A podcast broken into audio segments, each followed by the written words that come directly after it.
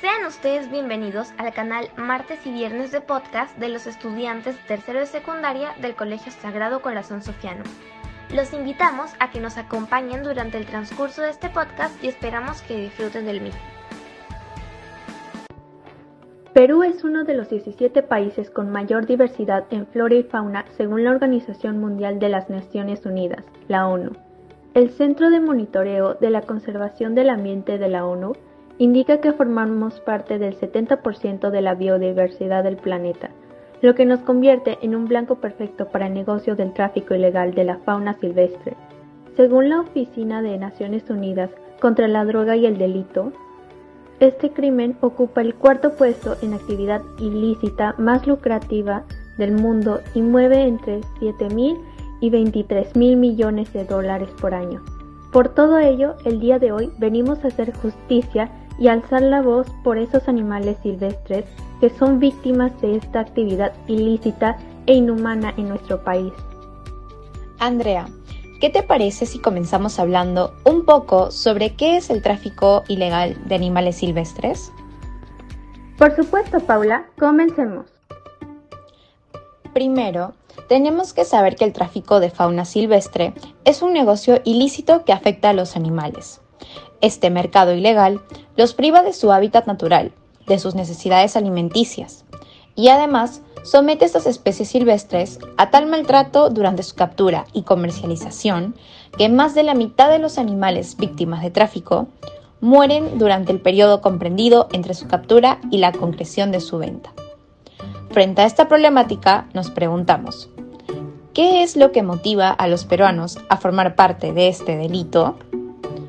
Nada más ni nada menos que el beneficio propio de las personas. Con ello me refiero a que usan estos animales como mascotas, sacándolos de su hábitat natural. También son utilizados para el consumo propio y legal y para la obtención de las partes de sus cuerpos para fabricar accesorios de moda. Asimismo, son empleados ilegalmente en la medicina humana y tratados como juguetes para el entretenimiento de la gente en los circos, zoológicos, hoteles y acuarios. La verdad me da mucha pena que a veces los humanos tengamos un pensamiento tan egoísta. Me gustaría comentarles que existen más de 300 especies que están siendo amenazadas por extinción a causa del tráfico ilegal de fauna silvestre en el Perú. De igual manera, de esta gran cantidad de especies, las que más sufren son las aves como el botón de oro, los pijuichos, los loros y los guacamayos, los primates como el mono fraile, el mono choro y el mono tití, los reptiles como las tortugas e iguanas, y los anfibios como las ranas gigantes del Titicaca y el lago Junín. Es realmente triste escuchar todo esto, pero es aún más lamentable dejar de lado todas las consecuencias que esta actividad ilícita trae consigo. El tráfico ilegal de la fauna silvestre en el Perú ocasiona una gran pérdida de la biodiversidad y la extinción de flora y fauna autóctona. El director ejecutivo del CERFOR del Perú, Luis González Zúñiga, nos dice lo siguiente. Hay que recordar que las víctimas no son solo los animales que compran para llevar a casa. Por cada mono vendido, otros nueve han muerto en el tránsito de su hábitat natural hasta los lugares de la comercialización. Y como generalmente son bebés, la madre también es liquidada. Asimismo, en los mercados ilegales se mezclan animales domésticos y silvestres, y se da un contacto frecuente con sus fluidos corporales como orina y heces, aumentando el potencial para albergar y compartir agentes que causan enfermedades, como lo sucedido en el mercado de animales vivos en Wuhan, China, donde se presume se originó la transferencia del coronavirus que dio origen a la enfermedad conocida como COVID-19.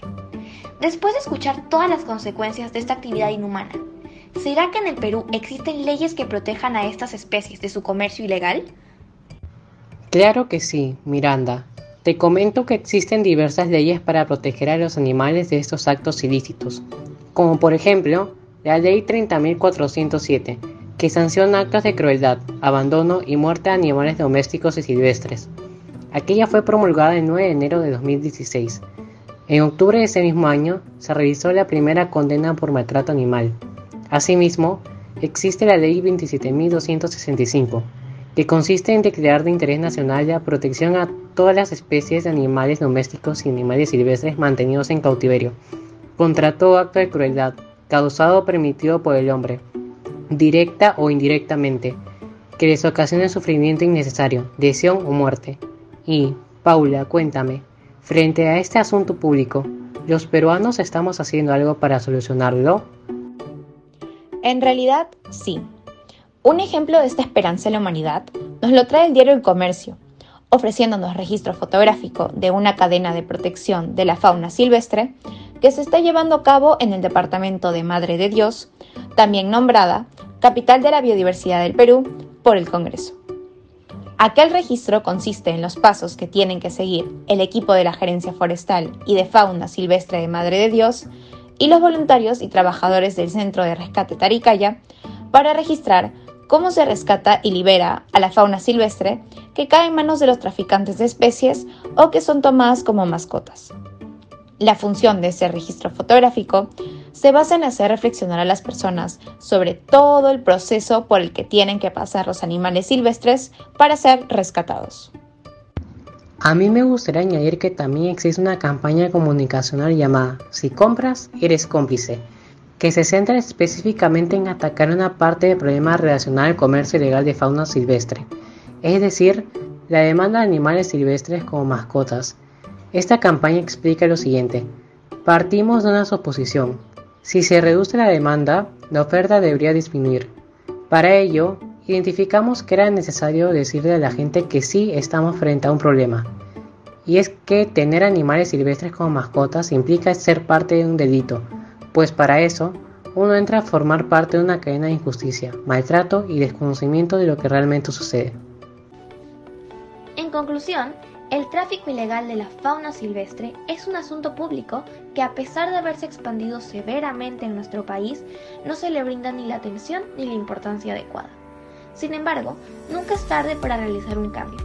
Por ello, como ciudadanos y estudiantes del Sagrado Corazón Sofianum, buscamos a través de este podcast abrirle los ojos a todos los peruanos y peruanas que nos están escuchando, para que se den cuenta de que sí estamos frente a un grave problema y logremos desmotivarlos de ser cómplices de este tráfico ilegal, ocasionando que los traficantes dejen este crimen al ver que no producen ingresos. Asimismo, quisiéramos hacer un llamado de emergencia a las autoridades para que cumplan con su función como se debe y penalicen a estas personas involucradas en este delito por todo el daño que le han ocasionado a estos animales silvestres. Muchas gracias por haber llegado hasta el final de nuestro podcast. Esperamos que les haya sido de utilidad y les haya agradado. Y no olviden suscribirse a nuestro canal martes y viernes de podcast en las plataformas virtuales Anchor, Spotify y Google Podcast. Muchas gracias.